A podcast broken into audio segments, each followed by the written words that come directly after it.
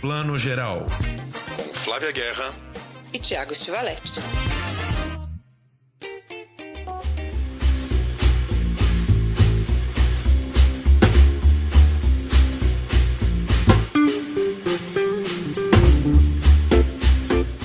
Bom dia, boa tarde, boa noite para você que está ouvindo o Plano Geral, seu podcast de cinema e séries. E a gente está aqui numa semana de inverno delícia no Brasil inteiro. Eu sei que até onde não tem muito inverno no Brasil, tá um pouquinho mais fresco. Então, bom, bom, vai ser um bom episódio de inverno aqui para a gente ir ao cinema ou no cinema em casa também. Hoje a gente tem uma conversa muito especial com a Carol Fiorati, que é uma cineasta, diretora, tem muitos trabalhos aí e agora está assinando a direção geral de uma série nova, na verdade a primeira série lançada pela HBO Max que é Os Ausentes. Já já a gente conversa com ela. Antes disso, a gente vai falar da nossa Cinemateca Brasileira, a gente vai falar também do novo filme do M. Night Shyamalan, O Tempo, quer dizer, Tempo, é só tempo. E também de um outro filme aguardadíssimo aí que já está no circuito, Um Lugar Silencioso 2. Mas antes eu chamo aqui Tiago Estivaletti. Oi, Tiago. Oi, Flavinha. Bom dia, boa tarde, boa noite. Você já falou tudo, não tem nem mais o que falar. Acho que já podemos. Acabou já, o programa, abordou tchau. todos os assuntos do programa. Vamos ao já, cinema. já, já falamos tudo. Friozão, como você falou, estamos gravando numa noite de sexta-feira aqui de, sei lá, deve estar uns 7 graus lá fora. E, cara, vamos começar por esse assunto muito triste, né? Muito de deprimente. Eu acho que eu sei que todos nós, o pessoal do cinema, da comunidade do cinema e pessoas que acompanham a questão da preservação de filmes ficaram muito mal ontem, quinta-feira à noite, com essa tragédia anunciada que foi mais um incêndio na Cinemateca Brasileira. Não foi na, na sede principal da Cinemateca que nós conhecemos, que fica na Vila Mariana, na Vila Clementino, né? a antiga sede do Matadouro, mas foi num galpão da Vila Leopoldina que abrigava muitos materiais da Cinemateca. Flavinha, você acompanhou muito essa situação na última quinta-feira. É, conta pra gente um pouco as informações que você tem do que, que do que, que aconteceu, enfim. Olha, é, eu conversei com bastante gente, né? Foi toda uma, uma rede de conversas, de apuração, com, com, por exemplo, figuras importantes que conhecem muito bem o local, como o Carlos Augusto Calil, que foi diretor da Cinemateca, né? É presidente da, da, da, Sociedade de Amigos da Cinemateca, outras pessoas, ex-funcionários, enfim, né? Todo mundo foi conversando. Eu não conversei com o Calil diretamente, mas conversei com o Roberto Gervitz, que é do grupo de trabalho da APACE, né? Associação Paulista de Cineastas, enfim, para a gente ir coletando informações sobre o que, que queimou, né? Infelizmente, a gente está aqui com o espólio do incêndio. É horrível a gente estar tá discutindo isso. A gente fez de um tudo, né? Tiago e eu fomos ano passado. Na primeira manifestação a gente já foi, né? Foi quando a gente quebrou nossa quarentena, né, Tiago? Para protestar contra a situação de que a Cinemateca está fechada, né? Ela está fechada desde o começo do ano passado. Ela fechou de vez em agosto, vai fazer um ano nessa semana e aliás vai ter vários outros protestos que já estavam previstos agora então né eles são mesmo muito necessários e a gente sabe que é uma crônica né, de uma tragédia anunciada. A tragédia é o quê? Resumidamente, em questão material. 30, 25, 30% do, da área toda ali, do galpão, né, dessa, dessa filial, vamos dizer assim, né, esse braço da Cinemateca, foi queimado. Isso significa 4 toneladas de documentação histórica, né? toda a documentação de arquivo da Embrafilme, do, do Conselho Nacional de Cinema, né? de outros, outros documentos importantes que, como disse o Calil, são toda a história da, da, nossa política de fomento ao cinema, tudo que a gente desenvolveu até hoje né? de políticas públicas ao cinema parte do acervo do arquivo do Tempo Glauber, do Glauber Rocha, que foi doado para a família né? Então também está lá documentos e outras, outros objetos, matrizes e cópias de cinejornais, trailers, publicidade, filmes documentais, filmes de ficção, filme doméstico, muita coisa foi perdida e uma parcela também, parte do acervo da ECA, da Escola de Comunicações e Artes, né, Comunicação e Artes da USP, a produção dos alunos do curso de cinema, de rádio, TV e cinema da ECA, também em 16 35 milímetros, foi queimada. A carta né, da, dos funcionários, né, os trabalhadores da Cinemateca Brasileira, também cita parte do acervo do Goulart de Andrade. Olha isso, Tiago. E também equipamentos imobiliários de cinema, de fotografia, processamento, que são equipamentos que não é que são peças de museu, no melhor acepção da palavra, que peça de museu não é que não tem importância, né? Que são usados também para fazer cópias, concertos, né, de é, duplicar película e vídeo, que nem tem mais no mercado, a Cinemateca tem, isso também se queimou, fora várias peças antigas que iam ser parte do museu da Cinemateca, Museu do Cinema Brasileiro, que sempre esteve previsto que seria nessa, nessa localização ali. Então, assim, isso para dizer o mínimo, tá, Tiago? Fora a questão simbólica, né? Da nossa memória. Tava, eu estava vendo a sua matéria, a Flávia publicou uma matéria ótima no nosso, no nosso site lá no Portal Terra, no Terra Plano Geral, em que você explicou uma coisa. A primeira matéria que eu vi, que acho que foi a da Folha, falava que é, grande parte da perda dos materiais eram de, de cópias dos filmes e não dos filmes originais. Mas aí você explica também no texto que a questão não é que queimou-se apenas cópias de filmes. Alguns desses filmes originais é, já não estão em bom estado, né? Então a cópia também é importante, né? Não é uma coisa que ah, queimou a cópia porque nós temos o original perfeito, intacto em estado novo, né? Às vezes perdeu-se uma cópia importante, quer dizer, perdeu-se o filme sim, ou está em vias de se perder, né? É, ou você perde. Quem me explicou isso, e, e foi muito legal ter entendido isso, foi a Débora, lá da, da, da Associação de Preservação do Audiovisual, né? Ela é presidente da associação, ela está lá acreditada na matéria também. O que ela explicou que é importante é que, assim, as cópias, olha só, isso parece um tequinês, né? Para usar uma palavra que ela falou, mas isso é muito interessante para a gente entender o valor dessas coisas. Que é, ela chama Débora Butrucci, ou Butrucci, né? Que é italiano. Ela é a presidenta aí da associação. Quando você faz uma cópia, o negativo você, o que é a cópia original, você não exibe isso, você não põe isso no rolo. Você precisa fazer a cópia no positivo e tal, não sei o quê. E essa cópia, ela fala muito de como esse filme foi revelado, como que o diretor, montador, fotógrafo queriam que a luz fosse trabalhada, porque a película tem outro processo de luz, né? Ela é revelada.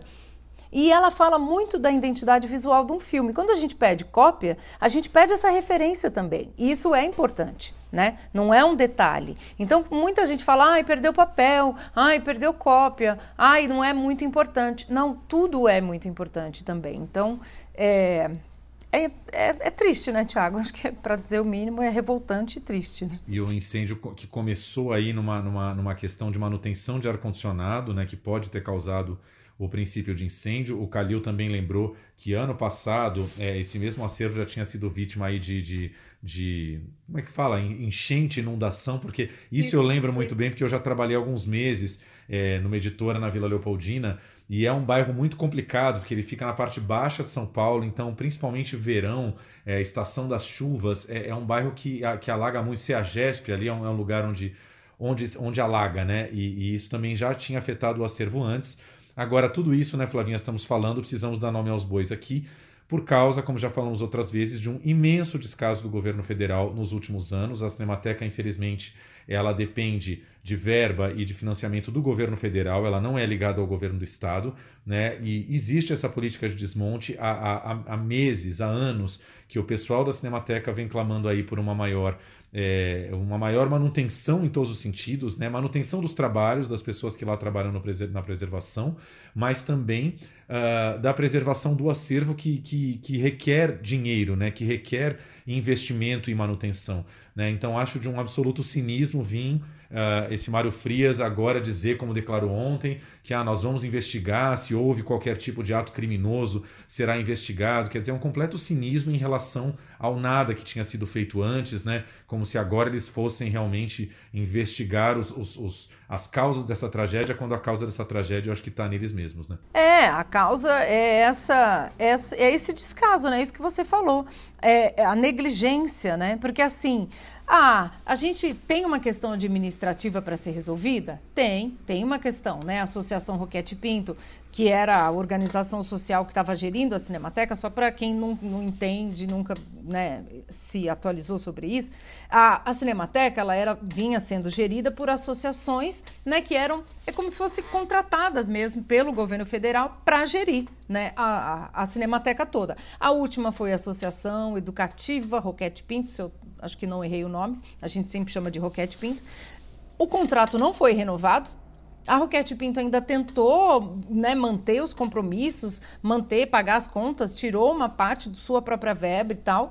Mas aí chegou um ponto que não deu mais, o governo rompeu o contrato rompeu, apenas rompeu, sem fazer uma licitação outra para colocar já, porque o ideal é isso, você vai romper, se é romper do jeito certo, se não é, mas você já lança um, um, um chamado público, já faz uma licitação para ter já alguém na manga para já substituir. Você não rompe apenas do nada, pega as chaves, fecha a Cinemateca e demite todo mundo e deixa aquilo lá como se fosse uma geladeira guardado lá.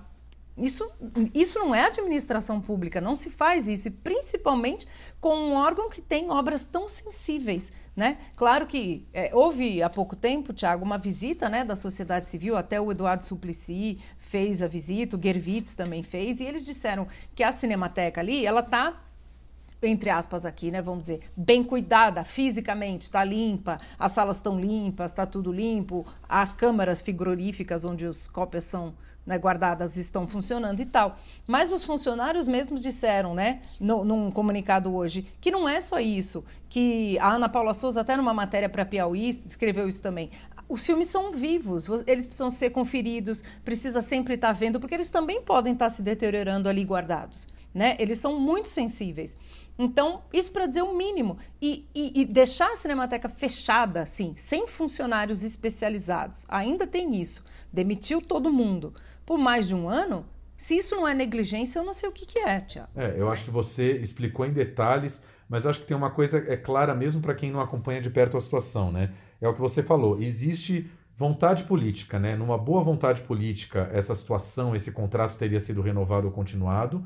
Existe uma zero vontade política e existe uma má vontade, ou no caso desse governo, uma péssima vontade política, que é de realmente é, não, não fazer a coisa andar, né? Existe esse objetivo claro de não fazer a coisa andar, porque, enfim, né, todo o povo da cultura virou inimigo declarado desse governo, e como tudo com o Bolsonaro é questão de guerra, declara guerra, ser amigo ou inimigo, quer dizer, né, vira uma questão pessoal contra o povo da cultura que odeia esse governo e não se entende que a questão é maior, né? Não é uma questão pessoal desse contra aquele, é uma questão realmente de acervo e patrimônio que vai embora e vai para sempre. É meio igual o desmatamento na Amazônia, né? Uma vez queimado, não, não, não vai se repor num próximo bom governo. Quer dizer, existe, existem danos que são feitos e, e não, não, não dá para reverter, né? É, é uma questão de prioridades, né? Resume é prioridade. Qual é a prioridade? E a gente vê no, no no Brasil tantos órgãos públicos, tantas coisas que são cruciais sendo levadas como se fosse algo dispensável, sem valor, né? E quanto o valor é imenso, e, é, eu já falei hoje várias vezes isso, é, não é um arquivo morto, é vivo, faz parte da gente, é, é, material de pesquisa, é material de difusão, é material que vai ser exibido. A Cinemateca recebe escolas, porque é uma educação para a cultura. A Cinemateca é muito viva, muito viva, muito presente. Novamente, não é uma caixa que você fecha de um seu arquivo morto que você nem mexe. E mesmo que fosse, mesmo que fosse, merece respeito. Então, assim, prioridade, né, Tiago? Qual que é a prioridade? Qual que é a prioridade? É nossa cultura, é nosso acervo, independentemente de esquerda e direita, né? Tem coisas que estão acima. Então, a gente fica aqui nessa, nessa repetição disso porque é impensável, é, é impensável o que aconteceu. É, é, importante você falar, é vivo porque, além de todas as ações educativas, por exemplo, é, vai se fazer um documentário sobre determinado ator, sobre determinado personagem, sobre determinado evento. É nesse acervo que você vai buscar a própria televisão, né? às vezes telejornais, você vai ver uma notícia é, sobre algo do passado, tal. A própria televisão precisa dessas imagens da Cinemateca para serem exibidas. Eu lembro que, por exemplo, na minha época de vídeo show, já havia uma grande dificuldade, porque a Cinemateca estava parando, de conseguir imagens da Tupi que estavam é, armazenadas na Cinemateca e precisava-se de autorização da Cinemateca para se exibir, por exemplo, sei lá agora, morreu Eva Vilma recentemente. Você vai exibir uma cena de Eva Vilma e Mulheres de Areia. Por incrível que pareça, acervo da Tupi também está na Cinemateca. Ou seja, é nesse sentido que acho que você está falando que é vivo, né? Que é pulsante. Não é um negócio que vai ser meia dúzia que vai consultar lá na, no galpão da Cinemateca. É algo que, que aparece para a gente o tempo inteiro, né? É, é isso. É, é isso que o Tiago está falando. Se a pessoa está fazendo um documentário, ou um documentário político, uma história política, ou até um livro didático, e quer pesquisar sobre como é que foi governo Getúlio Vargas, o que é que foi filmado, tem lá o canal 100. Todas as coisas do canal 100 de valor documental importantíssimo estão lá. Um gol do Pelé de ano tal, tá lá. Né? Então, assim, fatos importantíssimos. E não só do Brasil, tem tem acervo internacional também. A Cinemateca é a maior cinemateca da América Latina. Já esteve nas listas das melhores do mundo em questão de restauro, uma equipe super sofisticada para restauro. E tudo isso veio minguando, minguando, minguando. Agora é só né, essa, essa fase de coma né, que eu espero que a gente saia muito em breve. Agora, uma parte aí foi. E isso é, é, é triste para a gente falar. Assim, é, é muito difícil admitir isso. E, e não é coisa só de cinéfilo, ah, isso é porque você é cinéfilo e tal. Não, isso é um valor nacional, um patrimônio nosso e é apenas revoltante. É, vamos esperar agora, né? Sempre a gente tem que trabalhar em cima da catástrofe já acontecida, é esperar que esse evento aumente a pressão para que ou o governo federal é, tome alguma, alguma, né, alguma ação mais firme em relação à preservação da Cinemateca, ou que pelo menos ande esse processo que a gente sabe que é muito complicado politicamente, mas que está sendo tentado, eu sei por alguns agentes, da, da transferência de muitas responsabilidades da Cinemateca para o governo do Estado, né? Que até isso é uma certa, é uma grande declaração de incompetência do governo federal, é quase que um, um toma que o filho é teu, mas que nesse momento seria algum tipo de solução para um governo do Estado que parece um pouco mais implicado, um pouco mais, um pouco mais é, envolvido e interessado em fazer essa manutenção do que um governo federal que não está nem aí, né? É, agora esse, esse meio de campo que já estava embolado, pode ser que embole mais com a questão do incêndio, ou pode ser que se mobilize mais e resolva mais rápido. Hoje, nessa sexta-feira, quando a gente está gravando, ironia do destino, foi publicado um chamamento público, né, no diário da, da União, chamando para essa essa não é uma licitação, não sei se é essa palavra certa, técnica, mas chamando organizações, OS, civis, para se candidatarem para essa licitação, para serem contratadas e gerirem a Cinemateca. Mas isso é um processo, como eu falei, pode levar até o final do ano. Eu espero que esse processo venha, mas assim, a verba que já era pouca, agora eu não sei como é que ela fica, porque ela era considerada pouca para gerir a Cinemateca com tudo bem. Com esse incêndio aí, cadê a verba emergencial? para levantar pelo menos esse lugar. Então, fica tudo muitas dúvidas. A gente continua acompanhando, né, Tiago? Vamos acompanhar. Bom, abrimos aí com essa notícia ruim, né, péssima, mas que a gente precisava comentar. Vamos falar um pouquinho, vamos falar de coisa boa, vamos falar de cinema, que é, já está esquentando, né, Flavinha? O, o, tempo não esquentou, mas o circuito cinematográfico já voltou a esquentar um pouquinho, voltaram a aparecer uns filmes aí no circuito que por enquanto só nas salas de cinema, né? Então vamos começar falando. Eu queria começar falando dessa semana, estreia da semana. Um diretor queridíssimo nosso também, que a gente adora há anos, não perde um filme dele, M. Night Shyamalan. Eu acho que é Shyamalan. Tem gente que fala, bota um Shyamalan. Você fala Shyamalan ou Shyamalan? Eu, às vezes eu falo Shyamalan por causa do sotaque brasileiro, né? Mas os gringos, quando eu vejo entrevistas com ele, é Shyamalan. Rapidinho, é Shyamalan. É isso, então. M. Night Shyamalan, um diretor indiano, né, nascido na Índia, mas radicado nos Estados Unidos há muitos anos, trabalha em Hollywood há mais de 20 anos, né? Autor de grandes obras-primas aí como Sexto Sentido, Corpo Fechado, A Vila e tantos outros, né? E que está lançando agora Tempo. Em inglês o filme chama Old, que seria velho. E aí a Universal aqui no Brasil colocou esse título mais abstrato. Já começa por aí, é engraçado, né? Como tem títulos que parece que encaixam em inglês e em português já ficam estranhos, né? A gente vai colocar o quê? Velho? Não, eles colocaram tempo. Mas não deixa de ser um bom nome porque realmente o grande tema do filme é o tempo, a história dessa família que chega para passar férias num resort assim maravilhoso e um belo dia é um dos dos, como fala, um dos funcionários ali do resort, leva essa família junto com uma outra família para uma praia paradisíaca que fica perto do resort, assim a uma certa distância, a uns quilômetros de distância. E é uma praia, parece uma praia daquele filme A Praia lá com o DiCaprio também, do Danny Boyle, né? Uma praia paradisíaca. Eles chegam lá, ficam encantados. Como toda praia é um pouco deserta, logo descobrem que celular não pega, estão isolados, o cara do, do resort só vai passar no final do dia para pegá-los. Só que eles descobrem que nessa praia existe uma certa maldição. Ali o tempo é acelerado, o tempo passa numa velocidade muito maior do que o comum e meia hora equivalem a dois anos. Ou seja, uma pessoa idosa não vai chegar no fim do dia ali, uma criança em pouco tempo vai virar um adolescente e os adultos vão começar a ficar velhos enrugados. Essa é a premissa. E, cara, eu sou eu sou talifã do Shyamalan, assim, acho que tirando ali os filmes mais comerciais dele, não tem nenhum filme dele que eu desgoste. E eu acho que, de novo, assim, o filme é um arraso, assim, é, é, começa um certo estranhamento, umas câmeras, uns enquadramentos, assim, bizarros. Num dado momento, o filme acelera para a gente entrar nessa aceleração do tempo. O filme fica super vertiginoso, acelerado lá na praia, e as coisas vão se encadeando, tal, é, tem terror, tem suspense, tem momentos assim de pura tensão. E eu já, eu já admiro, Flávia, já, já, já, já, já começo por aí. Admiro o diretor que consegue fazer terror de dia, né? Terror em plena luz do dia, uma praia paradisíaca, a luz do sol batendo, mas o terror tá ali instalado, né? Não é escuro e a gente já tá morrendo de medo. Sabe que eu achei esse um dos ingredientes mais interessantes desse filme. Até lembrei do Midsommar, né? Que é outro filme de terror solar que a gente viu recentemente porque é isso, né? O Shyamalan, Shyamalan sempre trabalha sombras, né? Trabalha, claro, todo filme de terror, thriller, enfim, terror psicológico. E nesse não, né? Esse clarão aí da praia. Você sabe que eu vi ele, uma entrevista dele, acho que foi para Variety, que ele explica, né, que ele ele dividiu o roteiro tinha sempre, né, manhã, tarde e, e, fim da tarde e noite, né, que é um dia em que se passa a história, e eles dividiram as filmagens. Então, todo dia de manhã era as cenas da manhã, todo dia à tarde as cenas da tarde e da noite, para conseguir aproveitar o, o, dia, a luz natural. Então, foi muito bem sacado, né? Muita luz natural.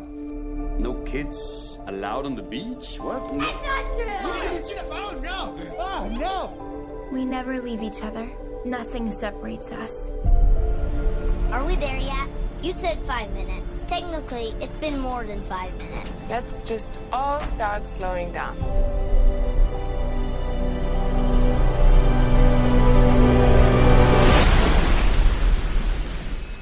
Wow, you believe I found this online? I guess it's not that secret a beach.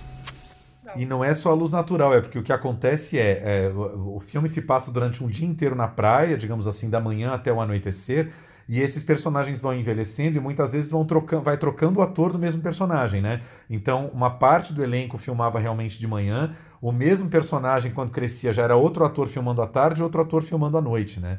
Foi uma filmagem muito turbulenta. O Shyamalan ia filmar em maio do ano passado. Veio a pandemia, tiveram que adiar para setembro, só que eles fizeram locações na República Dominicana. E setembro é época de furacão na República Dominicana, ou seja, rolou ali não exatamente um furacão, mas teve um vendaval lá que acabou com a praia durante dois, três dias. A praia ficou toda inundada, cagada, não dava para filmar ali. É, Shyamalan passou uns nervosos, chorou, tipo, foi, foram filmagens muito, muito complicadas, mas ao mesmo tempo um projeto muito pessoal, porque ele fala nas entrevistas que hoje ele tem um pai que já sofre de demência, e ele fala que o pai já tem essa coisa dos clarões de memória, ele fala uma coisa pro, pro pai, ele nunca sabe se o pai vai, vai reter essa informação ou não, ou seja, é, é um filme, um projeto muito do coração dele, cujo tema principal é o tempo nos engole. Isso eu acho fantástico no filme, assim, o tempo nos atropela a todos nós. Então, assim, o filme é uma grande fantasia, mas a agonia que esses personagens vivem, no fundo, diz, diz respeito a todos nós, que é meu Deus, como o tempo passa rápido e cada vez mais rápido. E só nisso o filme já, já nos conecta. É fantástico, eu estou encantado, quero ver mais três vezes, estou nessa. Aí, ó, tá vendo? E, e, eu acho assim, né, em tempos de pandemia, como nós estamos, a gente tem percepções do tempo muito loucas, né, gente? Tem hora que você fala, meu Deus, a pandemia passou muito rápido, já foi um ano, estou entrando no segundo ano. Tem hora que você fala, meu Deus, essa pandemia não acaba nunca, né? Ou às vezes você para e fala, meu Deus, envelheci nesse ano de pandemia, né? Mal, mal tivemos vida fora de casa e eu estou envelhecendo, né? Quem ficou mais, né, trabalhando de casa. Então eu acho esse tema interessantíssimo. E eu gostei do elenco também, né, Tiago? Eu acho que o Alex Wolff né, que é o ator do Hereditário, que todo mundo conheceu como Hereditário, faz o filho, né, adolescente. E a Thomasine Mackenzie, que eu acho que é uma atriz super legal também, que ela faz a, a garota do Jojo Rabbit. Gostei, assim, eles fazem os filhos, né? Sim, aí tem os pais que são o Gael Garcia Bernal, que dispensa apresentações, e a Vicky Creeps, que foi a atriz revelação lá do Trama Fantasma, do Paul Thomas Anderson, né? É um elenco todo maravilhoso, assim. Aaron Pierre, que é um ator lindíssimo, assim, lindíssimo, negro, alto, lindo, espetacular, com os olhos maravilhosos, faz um rapper, assim, uma, uma figura, assim. Ele é um cara super fotogênico e tem essa cara de essa cara sinistra, assim, sabe? Que ajuda a dar atenção pro filme do Shyamalan. Mas eu queria muito comentar a escolha do Gael, porque eu não entendi muito. Falei, nossa, o que, que o Gael tem a ver com o universo do Shyamalan, né? E, e, e, no filme você entende aquelas escolhas de casting muito acertadas, porque o Shyamalan queria alguém que tivesse essa qualidade meio que o Gael tem, é, que o Michael J. Fox tinha de, de, de menino crescido, né? Gael é um cara que é, ele, ele, ele, preserva essa cara de menino. Hoje ele já está ali com seus, sei lá, 45, 46 anos, talvez, né? Ele é um pouquinho mais velho que a gente, né? Não sei se está com seus 46, talvez, 47. E só que tem aquela cara de menino, então assim, esse estranhamento do menino que fica velho rápido tá muito nas feições do Gael, assim, achei um, um casting muito acertado. Para encerrar, a última coisa que eu queria falar só é que assim, se tem uma decepção que para mim não faz desse filme Tempo uma obra-prima, é que é um filme americano, então assim, Flávia, numa hora eu embarquei na fantasia dessa coisa do, do tempo acelerado tal, só que como é um filme americano, o último, não é nem o último terço ali, mas os últimos 20 minutos do filme são dedicados a explicar o porquê que a praia é desse jeito e o que que aconteceu. E o que não vou contar nada sem spoiler, mas assim, tem muita explicação sobre tudo o que está acontecendo. Aí eu acho que o filme desce um degrau, porque ele está numa fantasia muito louca e parece que o Shyamalan, dentro de um sistema de estúdios americanos, ele tem que explicar, olha, isso tudo acontece por causa disso, e na verdade era, era, era um negócio assim assado. Tem muita explicação no final, onde o filme já perde muito da fantasia. Se fosse um Tarkovsky, se fosse um Lars von Trier, terminava ali na, na loucura mesmo e tudo bem, mas o Shyamalan tem que explicar tudo, porque enfim, ele está dentro de Hollywood. Tem que ser mais didático, né? Não adianta. E eu acho também que senão o roteiro não passa, né? Senão eles falam, ah, esse roteiro é muito art house, como eles dizem, né? Filme de arte. E aí ele não consegue. Pois é. What happened to her mom? I don't know. What happened to her? Body has decomposed. How quickly can that happen? Seven years. But she just died. Wait, where are the kids? Trent! Kara! Come here! Hey, have you seen my children? Mom? I'm, I'm right here. E esse foi meu filme da semana. Você, eu sei que foi ver outro filme, Um Lugar Silencioso 2, aí continuação desse filme de suspense maravilhoso. Para quem não viu nem o primeiro, história de uma família num mundo apocalíptico aí que foi dominado por alienígenas que tem é, uma audição aguçada, né? Eles ouvem qualquer barulho, eles podem correr atrás da pessoa. Então toda a luta dessa família, né, já desde o primeiro é não se pode fazer barulho nenhum que os ETs vêm atrás, não é isso? É isso mesmo. É, e não é que são os ETzinhos fofos, né? São os ETzinhos, né? Não. E, e, é, né? Se fosse ainda o ET, mas a, acho que esse filme quase todo mundo assistiu ou ouviu falar. E eu tava super ansiosa, né? Porque esse filme quando a pandemia aí eclodiu e fechou tudo no ano passado, ele estava para ser lançado. Faltava assim uma semana para a sessão para jornalistas. E aí tudo fechou. Então, expectativa redobrada, né? Eu eu eu tô ficando fã dessa série, né? Eu até quando é ruim é bom. Não acho que esse segundo é ruim. Eu gostei mais do primeiro, confesso. Acho que pelo fator surpresa também. E talvez porque o primeiro a gente tem mais descobertas, né? Nesse a gente já conhece mais a família e tal. Mas eu gosto muito de como se desenvolve, né? Aqui sem spoiler, mas já com spoiler, o pai da família, né? Não está mais presente, não vou contar como e por quê para quem não viu, mas quem viu sabe. Que é o John Aqui está no Krasinski. primeiro, né? É, quem viu primeiro que é o John Krasinski, que também é diretor do filme, ele não está mais presente. E aí a mãe da família, né, da família, a Abbott, né, que é o nome da família, a Emily Blunt, que é mulher dele na vida real, aliás, né, a filha, a Millicent Simons, que é a atriz que eu acho incrível, ela é mesmo, né, surda, e ela tem uma atuação incrível. Ela faz a filha da família mais velha e tem o filho, né, o, Noah Jupe, que faz o Marcos. Aí a gente vê esses três mais um bebê recém-nascido. E essa família se jogando no mundo, saindo daquele lugar seguro para tentar alguma coisa, sobreviver. E a garota, ela está disposta a ajudar o mundo a encontrar uma grande antena de transmissão, né? E conseguir derrotar aí esses ETs horrorosos. Nesse meio tempo tem um personagem maravilhoso, de um amigo da família que a gente entende logo no prólogo. Você já viu isso no trailer ele ganha um papel muito importante, que é o Emmett, que é o ator que é para mim é maravilhoso. Ele aparece, já amo qualquer coisa, que é o Cillian Murphy, né? Quem vê Peaky Blinders aí sabe de quem eu tô falando. Quem viu Ventos da Liberdade de Ken Loach sabe do que eu estou falando. Esse cara é muito versátil, né? Ele ele tá em várias produções diferentes. Eu acho que ele tá numa fórmula ótima, mesmo bancando o americano. E ele faz um cara aí que tem um papel muito crucial nessa jornada. Eu achei que esse filme, ele dá uma certa, talvez uma enrolada ali pelo meio, mas ele, ele fecha de um jeito legal e claro. deve vir um 3 aí. Vai depender muito da, do sucesso de público que esse vai ter, mas pelo que eu entendi, ele foi bem no mercado brasileiro, está indo bem no mercado internacional, mesmo para tempos pandêmicos. E eu acho que um Lugar Silencioso 3 deve vir aí. E eu acho que o John Krasinski com certeza já devia estar trabalhando no roteiro desse filme, deve ter passado a pandemia trabalhando nesse roteiro. Quem sabe vai filmar no ano que vem e aí a gente vai ter um novo Lugar Silencioso 3. Eu não gostei tanto desse segundo quanto do primeiro, mas continuo acompanhando a saga. It's okay, baby. It's okay. Mom. Yeah. What is happening? Was It's okay.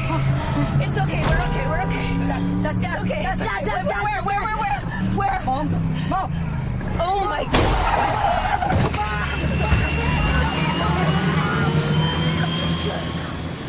Pois é, porque eu li em algum lugar que você pode me dizer isso, que o segundo ele termina meio com um certo gancho, né, para um terceiro filme. Tem isso? Total, completamente. Completamente. O primeiro já tinha um pouco isso, né? Da cena final lá deixar você em suspenso.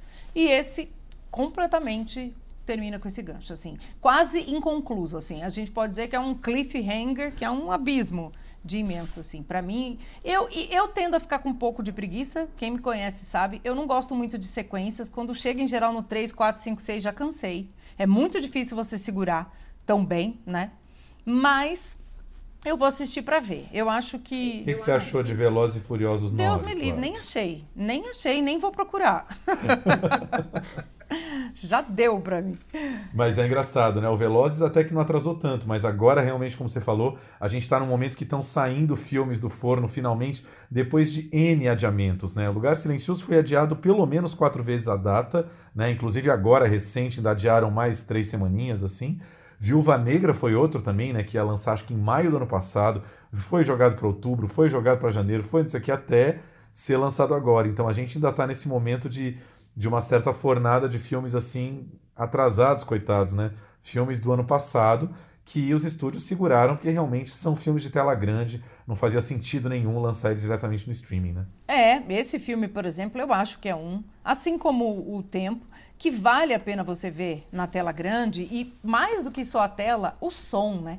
Esse é um filme que tem um trabalho de som primoroso, chama Lugar Silencioso, né? Então, o som é muito material dramático. Então faz diferença ver numa salona, né? Quem puder, quem tiver já vacinado, pelo menos com a primeira dose, se sentir bem para ir ao cinema, eu acho que vale a pena. Agora, Tiago, você falou dessa coisa de atraso. Eu fico imaginando como é que tá daqui para frente, porque muitos desses filmes, por exemplo, esse, por exemplo, ou o próprio Missão Impossível, que deu um maior né, problema nas filmagens, que foram interrompidas. Que tá, tá o quê? Tá no 9, no 11? Ah, isso aí deve estar tá no 25, né? Missão Impossível. e, e, esses filmes, eles teriam sido lançados normalmente ali, né? No começo, meio de 2020 teria se sentido público como é que seriam e se teriam mais sequências. Agora eu acho que essas sequências foram escritas meio no escuro, né? Isso deve ter interferido nesse processo né, de roteirização dessa sequência. Porque às vezes o público odiou uma coisa, o roteirista vai lá e adapta, né, igual novela, né?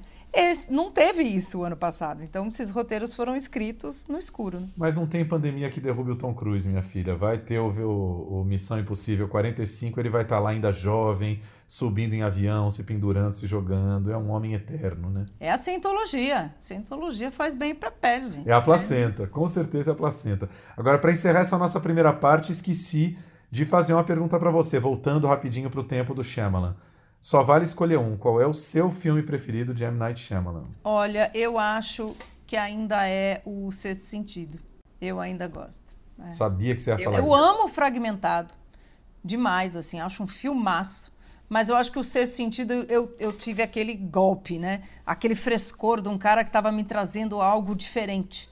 Então, eu acho que foi a emoção, assim. E olha, eu vi outras vezes, eu continuo gostando tanto quanto da primeira. Ele é maravilhoso. Você sabe que o Sexto Sentido, na época eu trabalhava na, na Folha de São Paulo, isso mais de 20 anos atrás, e eu lembro que eu demorei para ir ao cinema ver. E era uma época que muita gente ia ao cinema, né? Muito mais que hoje. E eu lembro, menina, que eu tive que escapar umas quatro vezes de pessoas falando do filme do meu lado e quase me revelando a surpresa do filme. Eu lembro de eu estar no ônibus, aí dois amigos começarem a conversar, eu na frente, aí eu fui lá para trás do ônibus para não ouvir. Aí tava comendo um dia no restaurante da Folha, duas pessoas comentando, eu, eu mudava de lugar e eu falava, meu Deus, eu preciso ver esse filme logo antes que esse spoiler caia na minha cabeça. O spoiler tava me perseguindo pela rua. Assim. Incrível, eu fui muito desavisada, assim. Eu acho que eu fui no primeiro fim de semana que o filme estreou, não sei porquê. Aconteceu de eu ir. E olha, eu segurei, não dei spoiler para ninguém, não. Maravilhoso.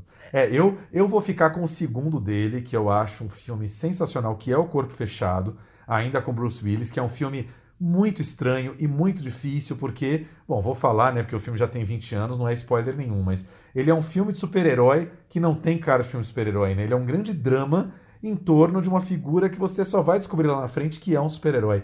Eu acho isso fantástico. Eu lembro que as pessoas saíam assim loucas, enfurecidas do cinema porque o filme te engana, ele entrega uma coisa que ele não é. Mas eu acho fantástico. E só para provocar aqui, preciso dizer, porque as pessoas odeiam, eu tenho um carinho muito grande pelo A Dama na Água, que é um outro filme estranhíssimo, bizarríssimo também. Todo mundo xingava o Shyamalan nessa época mas que eu acho que é um filme muito interessante sobre, sobre a lógica das coisas e o sentido a falta de sentido das coisas mas que eu sei que é um filme bem complicado de se assistir. Ah, é. Mas o que é legal dele, eh, comentando a questão do, do, do Unbreakable, né, o Corpo Fechado, para mim ele melhorou. Eu gosto muito do filme também, mas ele melhorou quando ele fechou a trilogia, né? Quando veio fragmentado e aí vidro, né? E essa, essa, esse círculo se completou. Aí é, acho que é coisa de mestre. O cara é mestre do cinema dele. Você pode não gostar, você pode achar, né, não é o teu tipo de cinema, mas o cara tem uma obra, ele está construindo a sua história. Eu acho isso genial dele e concordo com você. O Dama na Água é interessante eu gosto também do A Vila. Eu gosto tudo dele, pronto, fazer o quê? Ah, Vila, esquecemos de falar Vila, total. É, meu segundo lugar acho que seria a Vila aí, com certeza. Mas é engraçado porque é, é, o que você falou, existe uma, uma, uma ligação de roteiro entre esses três filmes, né? Corpo Fechado, Fragmentado e Vidro, só que em termos de direção, o Corpo Fechado, que ele filmou mais de 15 anos antes dos outros, é quase um filme do Tarkovsky, é um filme europeu. Aí o Fragmentado já é um filme com uma pegada mais pop e o Vidro é total pop, né? É um filme pop total para todas as, todas é as plateias. O bom disso tudo, gente, é que o Shyamalan disse que já tem mais três roteiros aí, meio sendo escritos na cabeça, que ele tá cheio de ideia e vai continuar filmando muito. Então a gente ainda tem muito que discutir aqui sobre a obra dele. Aí ah, teve uma coisa muito legal também, quem for ver o filme no cinema, é uma bobagem, mas eu achei muito legal. A Universal gravou com Shyamalan um vídeo de apresentação em que ele fala com você dentro da sala de cinema, um vídeo que não está nas redes, está só no cinema, em que ele fala da, da, da, da, da coisa especial da sala de cinema e o quanto ele está aí 20 anos depois ainda escrevendo histórias e fica muito feliz de poder apresentar um filme numa sala de cinema com uma tela grande, num som especial. É uma bobagem, mas é meio que um grande carinho assim a gente ouvir ele no começo falando dessa relação especial dele, diretor, com uma pessoa que está dentro do cinema para ver um filme dele. Ah, delícia, né? E olha que ele é um querido. Eu entrevistei-o aqui no Brasil, ou entrevistei, quando ele veio no Brasil lançar o Fragmentado. Ele é um cara bacana, sabe? É, você vê que ele não tem aquela coisa estrela. Ele gosta de conversar, tá papeando, né? Ele sempre fala, não se esqueça, eu sou indiano, hein, gente? Eu gosto de coisas multiculturais. Você vê esse elenco dele, um mexicano casado com a atriz né, alemã.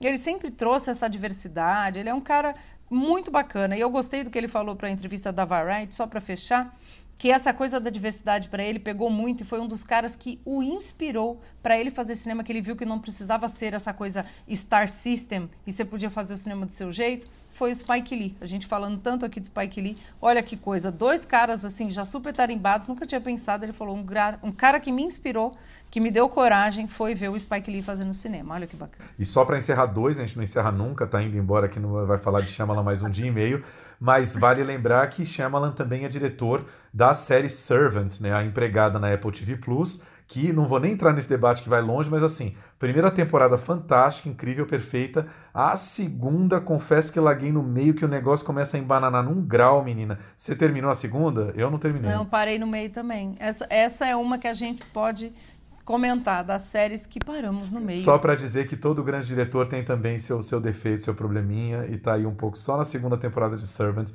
mas a primeira vale muito a pena. Vejam na Apple TV Plus.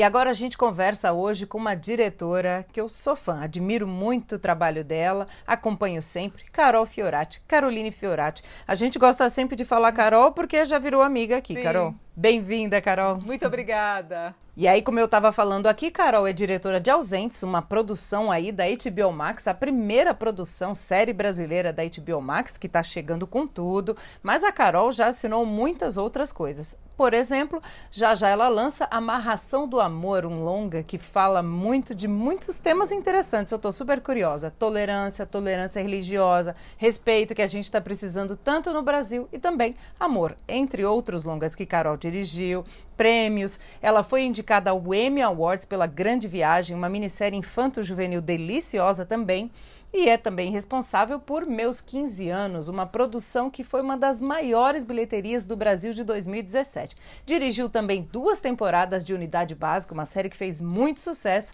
e a gente ainda vai falar de muito mais coisas aqui. De novo, bem-vinda, Carol. Obrigada por estar aqui comigo e com o Tiago. Muito obrigada, gente. Carol, bem-vinda. A gente essa semana devorou Os Ausentes aí, como a Flávia falou, primeira série brasileira da HBO Max que conta a história aí, né, do Raul Fagnani, vivido pelo Heron Cordeiro, né, um, um ex-delegado que tem aí uma agência de investigação de pessoas desaparecidas, e da Maria Júlia, vivida pela nossa querida Maria Flor, que é uma jornalista, né, que cola nele ali rapidamente, é, se integra ao time da agência, e só o time da agência já é um, um espetáculo à parte, né, Augusto Madeira, Flávia Garrafa, um elenco maravilhoso.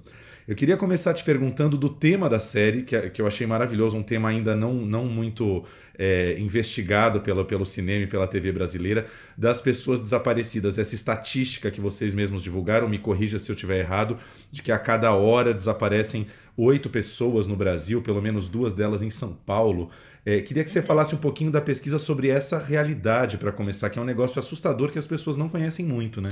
Exato, exato, né? O, foi feita uma pesquisa junto à DHPP, né, e levantado esses números. Uh, o Thiago Luciano, que é o criador da série, né, junto com a equipe de roteiristas, eles levantaram casos que são casos, vários casos reais, uh, e a partir desses casos reais começaram a desenvolver uh, o que seriam os casos dos episódios, né? Porque eu acho que o grande desafio era criar um procedural uh, e conseguir resolver no mesmo dia um caso que a gente sabe que leva anos, né? Às vezes não se resolve. a gente lida também com, com essas questões. a gente sempre tem o nosso desfecho, né, de episódio, mas os desfechos eles são surpreendentes, né? Às vezes são desfechos positivos, nem sempre, às vezes deixam aquele ar agridoce, né? Porque, uh, enfim, não, não é sempre que a gente consegue recuperar a, a pessoa amada ou, ou, no caso, se recupera, a, tem que lidar com as consequências daquele momento da ausência dela, daquele vácuo, né? Para a pessoa que esteve longe, pelo que ela enfrentou, né? Para a pessoa que procurou. Então é, é, uma série complexa em termos de relações humanas, né? E, e foi isso que me atraiu para fazer parte desse projeto. Uh, sem contar que é um tema que eu acho que toca a todos, me toca muito, né? Eu acho que eu gosto muito de fazer séries que tenham relevância, como foi a unidade básica, né? Que a gente pode, de alguma forma, falar sobre o, o ser humano, né? E, e essa complexidade uh, que são as relações humanas e que, dentro de questões institucionais, às vezes a gente perde uh, o olhar para quem está do outro lado.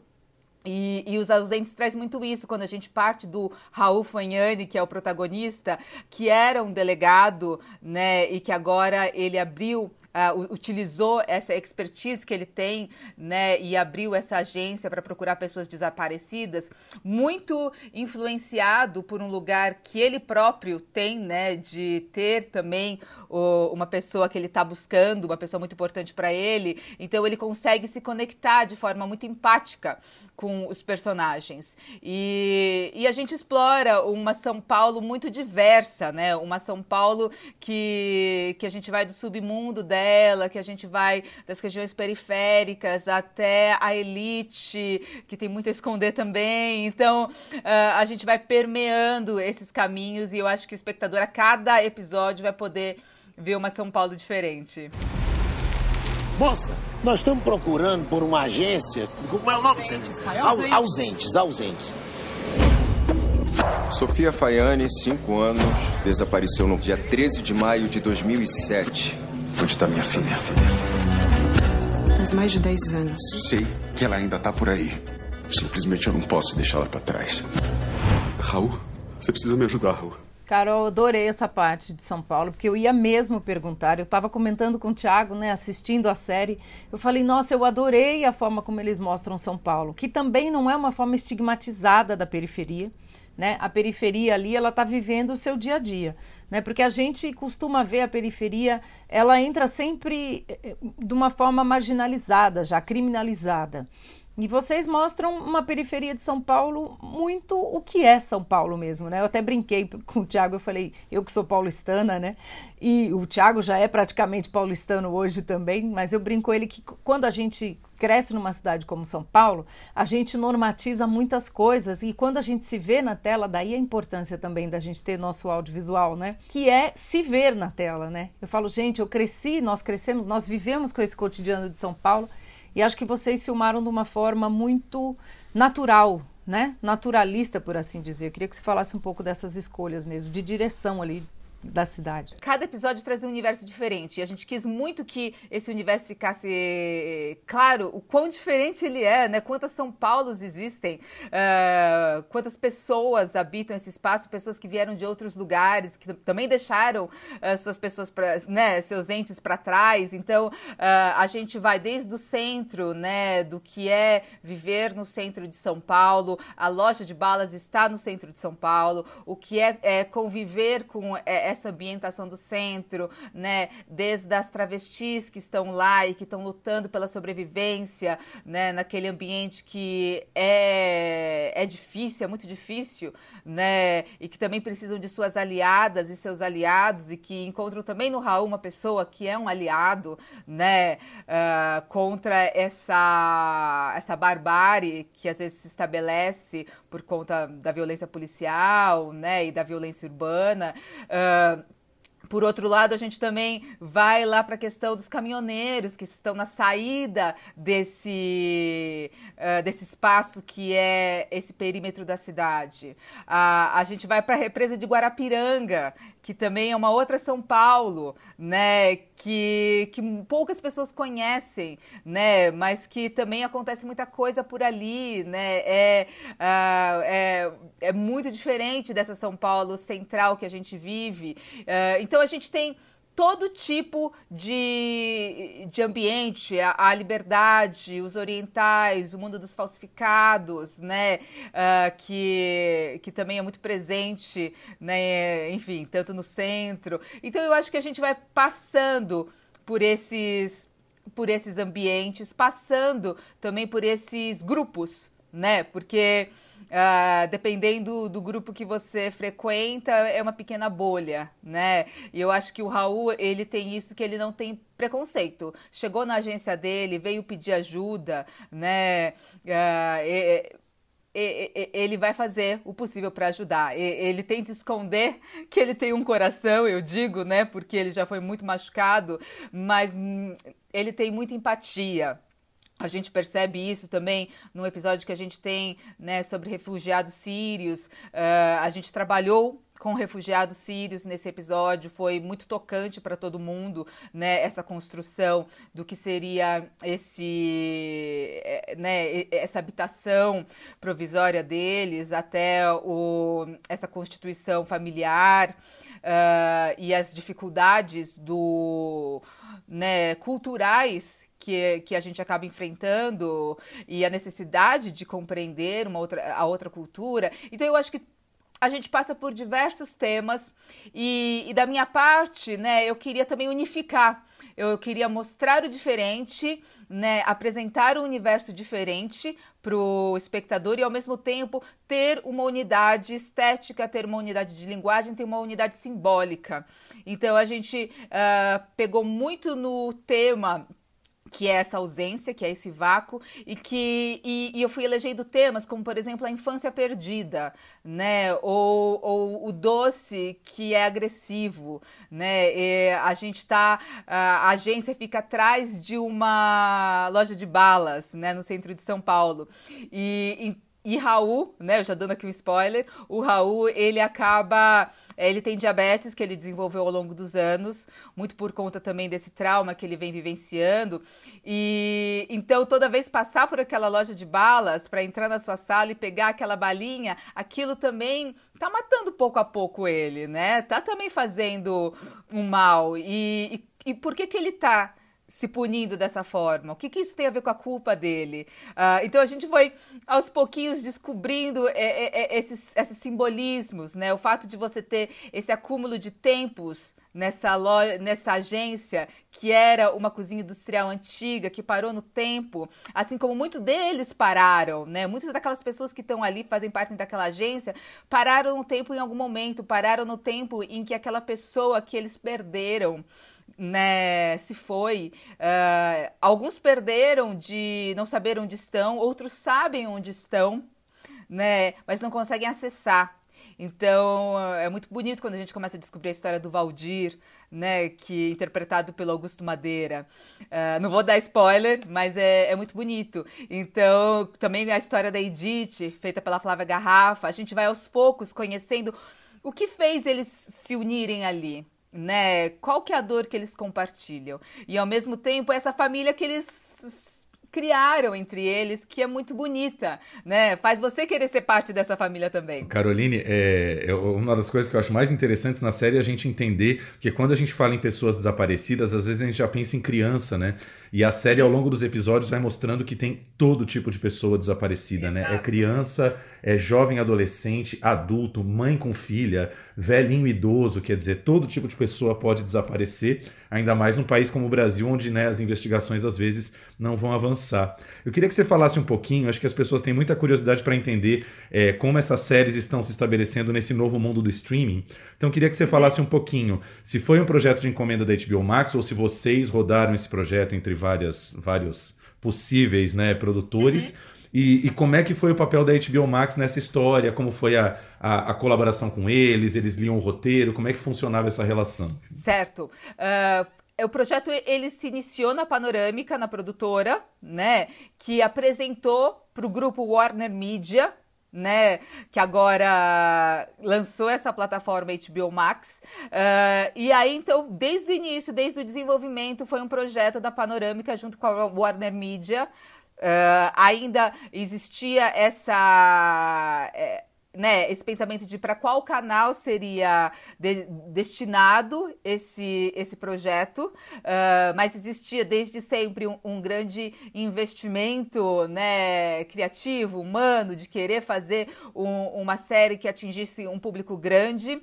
E então né, foi feito sempre com muito cuidado nesse sentido. E, e quando a gente já estava no processo de montagem, né, e eles acompanhando a montagem de perto, uh, veio a possibilidade de estrear na plataforma HBO Max, que foi algo que todos nós gostamos muito, né? Era algo que estava em aberto, para onde vamos? E eu acho que a partir do momento que eles começaram a ver o resultado, eu acho que internamente espero que tenha agradado, né? E, e acharam que seria uh, uma boa guardar né, por mais um tempinho e, e, estrear na plataforma, porque viram esse potencial de conseguir o espectador, tanto aquele que gosta do binge watching, porque a gente tem a trama serializada, são são personagens complexos que a gente trata, né, os nossos protagonistas, mas ao mesmo tempo a gente tem a trama do dia para ser um procedural. Então, aquele espectador que também quer ter a, aquele gostinho de desfecho para poder parar e depois voltar a assistir daqui dois dias ou no, no final de semana, ele também consegue, ele não tem que se engajar logo na hora seguinte. Então, é, é a gente percebeu que a gente conseguiria pegar esses dois tipos de espectador, né? E é muito interessante porque eu estou recebendo aqui mensagens de amigos, conhecidos, que são espectadores de ambos, né, os gostos, assim, diferentes ouvintes e que, e, e, que me dão esse feedback, né? De, ah, tem pessoas que já maratonaram até o final, né? Tem pessoas que estão falando para mim, nossa, já vi um, dois, o três, agora no final de semana eu vou ver o quatro, depois o cinco, aí depois... né? Então é muito gostoso uh, perceber que, que tem agradado. Eu disseram que você é o melhor, cara. Me fala o que aconteceu. Eu trabalho numa agência de pessoas desaparecidas chamada Ausentes. Vamos começar? Nome e idade. Aí, congela. Conseguiu rastrear? Eu vou conectar vocês. Você tá precisando de um olhar feminino na rua com você, Raul. Carol, eu queria que você falasse um pouco do seu elenco porque é um elenco também heterogêneo, assim como é, como são os personagens, né? Então tem o Heron, tem a Flávia, como você falou, Augusto Madeira, que cada vez eu sou mais fã.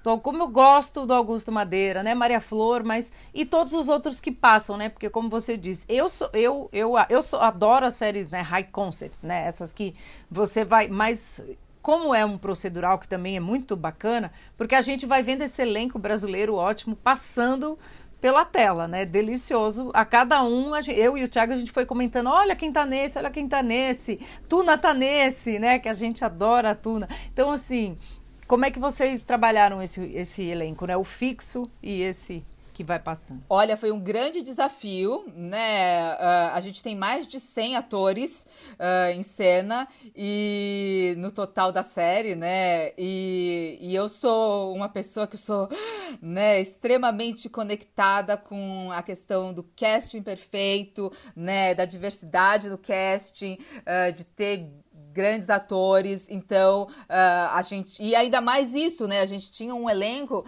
que a gente que eu queria que também tivesse o seu lugar de fala, principalmente, né? Nos episódios dos refugiados, por exemplo. Uh, então uh, a gente primeiro é, fomos atrás dos nossos protagonistas e da nossa turma, né, do nosso time.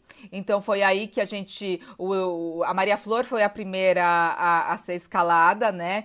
Uh, eu até entrei junto com ela, né? A, a gente, quando a gente estava é, me falaram a respeito dela, eu falei, ah, boa ideia, né? E ela estava entrando também, a gente conversou, se deu bem.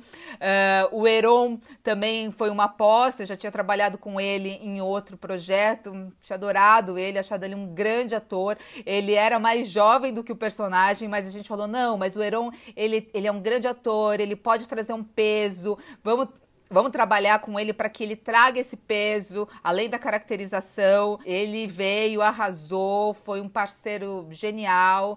Uh, tanto ele e a Maria Flor, que filmavam muito, né? O, o, acho que o Heron filmou praticamente. Acho que teve uma diária que ele não filmou, das nossas 77, né?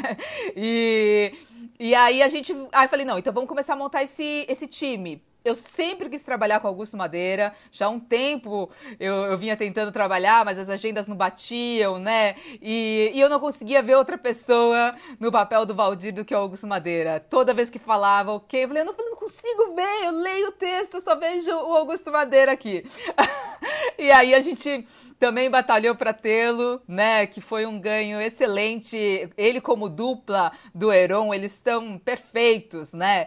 E a Indira foi uma surpresa, conheci ela nesse processo de casting, de teste. E foi incrível, um, queridíssima, grande atriz. Uh, a Flávia também já conhecia. E aí a gente falou: não, a gente acha que essa Edith ela, ela pode trazer uma leveza. A Flávia tem essa leveza que a gente queria que tivesse, né? E ao mesmo tempo, né, é, ela com o Gugu formaram um, um par muito bom, assim, para compor, né? A gente sempre tem que pensar dentro dessa química do todo. E, e, e, foi dando certo, foi encaixando. Aí, a partir do momento que a gente tinha esse elenco principal, esse nosso time, a, a gente começou a abordar os protagonistas dos, dos, episódios. Quem eram essas pessoas, né?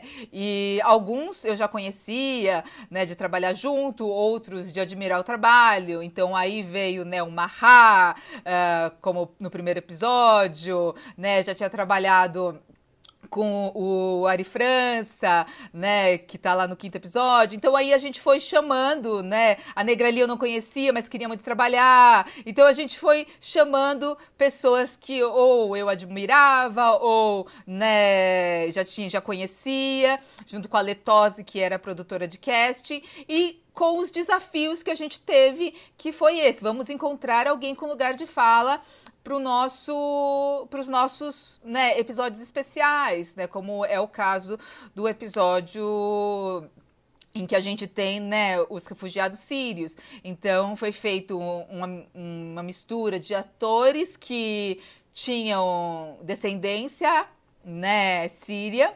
uh, enfim, né, tinha uma aproximação com a língua e com a cultura pelos seus avós, né? E com, também com refugiados. Uh, então foi um trabalho feito lá na preparação que foi muito bonito, porque houve uma troca linda, né? Para a gente compreender esse lugar de dor que existe Uh, teve, por exemplo, eu sempre falo, né? Um, um dos atores, ele chegou para mim e falou assim, porque eu gosto muito da colaboração dos atores para enriquecer a cena, né? Enriquecer os episódios. E um deles falou para mim, ah, né? Um sírio refugiado que chegou com, né?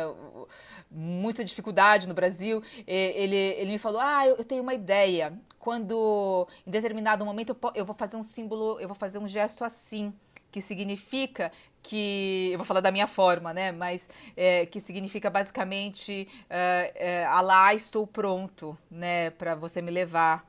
E, e então é uma forma de você falar, ok, eu me desprendo desse corpo e, e, e eu, e eu estou bem com, com em ser em, em, me despedir da vida, né? Aí eu falei, não, legal, vamos, vamos fazer isso, né? Vamos, vamos, vamos incluir isso. E, e, aí, e aí ele me falou assim, é, porque eu falei, mas isso é, é normal? É algo específico de, uh, de um grupo mais religioso? Ele falou, não, não, isso todo mundo faz, isso é uma coisa muito normal né, na religião muçulmana, não precisa ser de um grupo específico. Uh, eu falei, ah, que bom. Ele, ele falou, é, eu mesmo já, eu mesmo já fiz três vezes. Aí isso me deixou bastante eu fui pega de surpresa. Falei, como assim você fez três vezes? Porque é o momento que você está dando, você está entregando a sua vida, né? Falando, eu me desprendo desse corpo. Ele é, porque três vezes eu já quase achei que eu ia morrer. Então, nessas três vezes eu fiz. E ele falava isso com uma alegria de estar participando da série, né? E, e trazendo uma contribuição. E, e, do, e desse outro lado, a gente é tocado né, por esse contato humano que a gente está tendo com uma outra pessoa que três vezes já entregou a sua vida, né, e, e que agora está me trazendo essa proposta num lugar de vida, né, num lugar de, de dar vida a um personagem, de criação, de arte. Então, me emocionou muito esse dia. Ô, Carol, a gente queria propor para você um pequeno ping-pong. A gente leu aqui uhum. que você Claro, diretora-geral de Os Ausentes é fã de séries de suspense, imagino que né, fã de muitas séries. Então é um, é um, jogo rápido aqui. Se quiser tá. parar para pensar, pare, a gente edita depois, não tem problema nenhum. Eu, eu tô meio desatualizada, gente. Faz tanto tempo que nesse looping de trabalho. Não tem problema, pode ser série mais tá. antiga.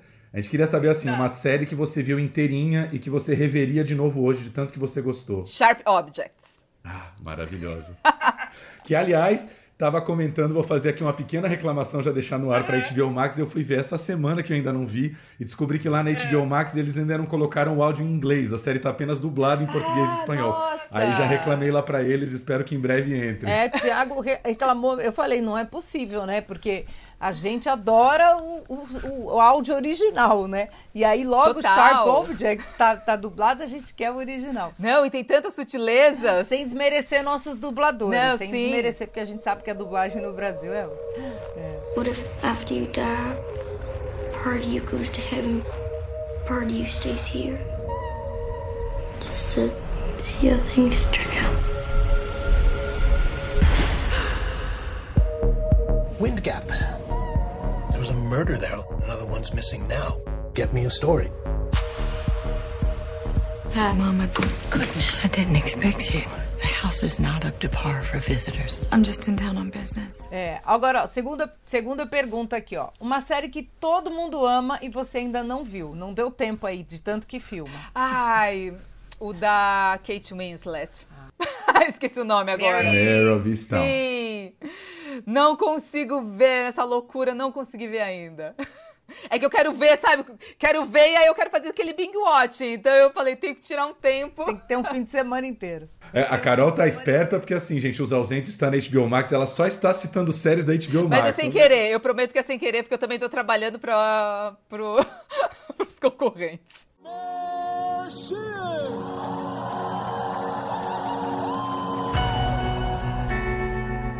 See this yet? Big write up in the Tribune. I'm gonna frame it, hang it up in your office. Yeah, please, Jim.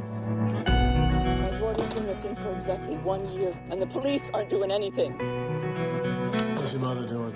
She's being the hero. Laura House is my ex-husband's move into. He has to buy the one right behind mine. Well, I heard about a really good deal.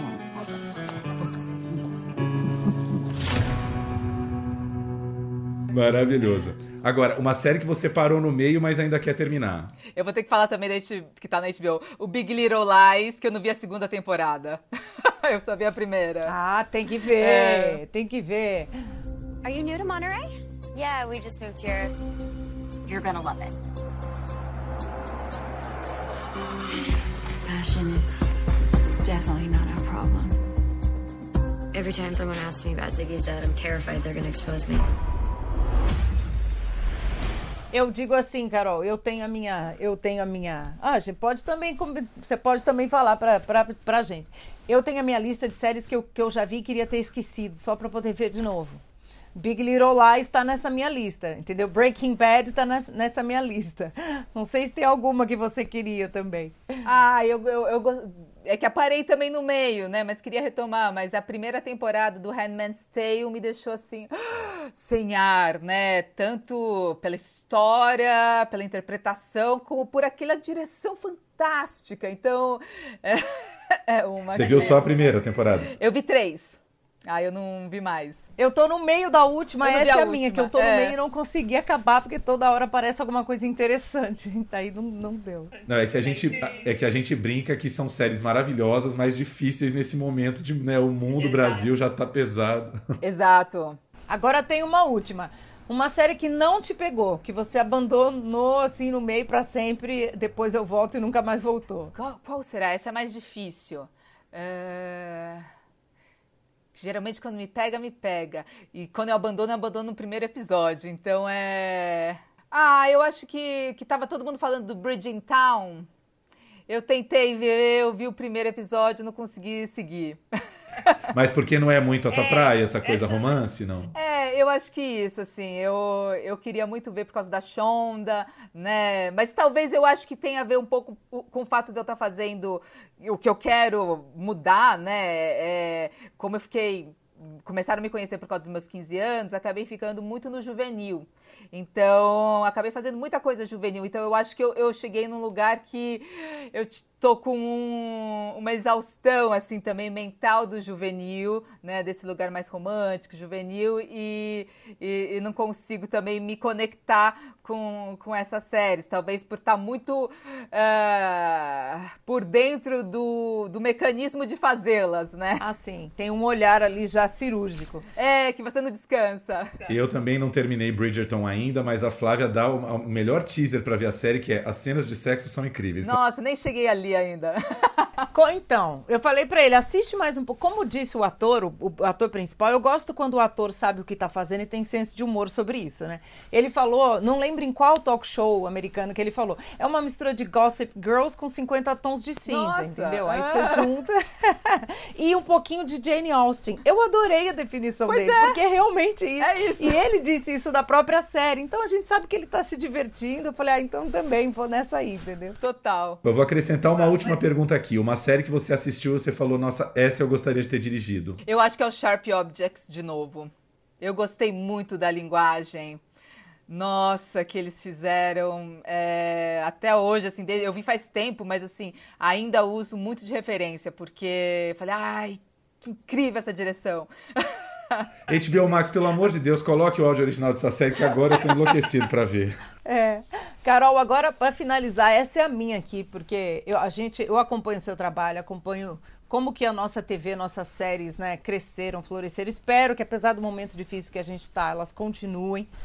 E eu queria que você comentasse como você vê e se, se vê e vê as outras diretoras brasileiras porque a gente, por muito tempo, a gente teve muitos diretores dirigindo séries, né, filmes ainda, os homens são a maioria, mas cada vez mais eu vejo diretoras como você que fazem gênero, faz policial, né, faz várias vertentes aí do cinema. Como é que você e da TV, né? Eu eu acompanho o trabalho, eu torço muito, a gente conversa, né, pelo menos o, as diretoras de São Paulo, que é quem eu tenho mais contato. Uh, eu acho que a gente se apoia muito, porque a gente tem um perfil bastante parecido né? Pelo menos é, é, essa turma da minha geração que, que tem dirigido série. E aí eu falo, né, da Júlia Jordão, da Isabel Valiante, da Dainara, é, todas elas dirigindo séries fantásticas de uma forma muito comprometida com o trabalho. É, eu já tive o prazer de trabalhar com a Júlia, com a Isabel, e agora. Não, com a Dainara nunca tive, mas conheço ela bastante. Então, é, e, e sempre sempre é, é, é um trabalho conjunto muito agregador, assim, de muita parceria né, muita sensibilidade uh, na construção, principalmente né, no trabalho com os atores, com a equipe. Então eu fico cada vez mais mais empolgada de trabalhar com outras mulheres, de ver o trabalho de outras mulheres, torcer pelo trabalho de outras mulheres diretoras e, e esse desejo de que venham mais outras diretoras. Eu trabalho com assistentes de direção que são incríveis, que têm um olhar maravilhoso, né? E que falta uma oportunidade para começar a dirigir, né? Começar a dirigir um episódio, fazer uma segunda unidade. Eu vejo isso acontecer muito mais com os homens, né, nessa função, do que com as mulheres. E então eu torço muito também para as minhas colegas que são assistentes de direção e que têm uma experiência maravilhosa, um olhar incrível e que falta aquela chance para também despontarem aí na direção. Maravilhoso. Carol, para terminar, você poderia falar um pouquinho dessa série para Netflix, temporada de verão? Já pode falar um pouquinho? Posso falar um pouquinho? Né, a gente ainda não tem data de estreia, mas foi uma série que a gente filmou em Ilha Bela, né, e que a gente também filmou em São Paulo durante a pandemia, então foram desafios grandes que a gente teve, né, de reaprender a fazer o audiovisual durante esse período. A gente teve um elenco maravilhoso, né, um elenco jovem, Uh, todos eles com menos de 28 anos, né? Acho que a mais nova tinha 18, tinha, tava acabando de. Era a primeira vez que ela falava que estava filmando sem a mãe junto. né, Giovanna Rispoli. E a gente tinha a Giovanna Lancelotti do outro lado, né, a mais experiente. Uh, e sempre juntos, né, porque essa pandemia fazia com que todos estivessem uh, muito próximos, né, sem interagir com outros para que a gente não trouxesse né, o Covid para dentro do set. Então, eles também ficaram muito amigos, eles foram muito parceiros né, nossos de direção, uh, de construção, de narrativa, de diálogo. A gente teve o Jorge Lopes, que é um ator do Elite, né, e que uma graça que chegou assim com muita vontade de fazer, de aprender, aprender português, né? E então eu acho que foi muito gostoso, foi muito cansativo, porque uh, filmar na pandemia não tem sido fácil, tem sido um desafio para todos do audiovisual, assim, né? Um desafio imenso para os produtores que têm que é, garantir a segurança da equipe do elenco e, e, de todos nós, né? Que estamos muito acostumados com o contato humano, com o olhar para se comunicar e que a gente agora perde muito do nosso rosto nessa comunicação.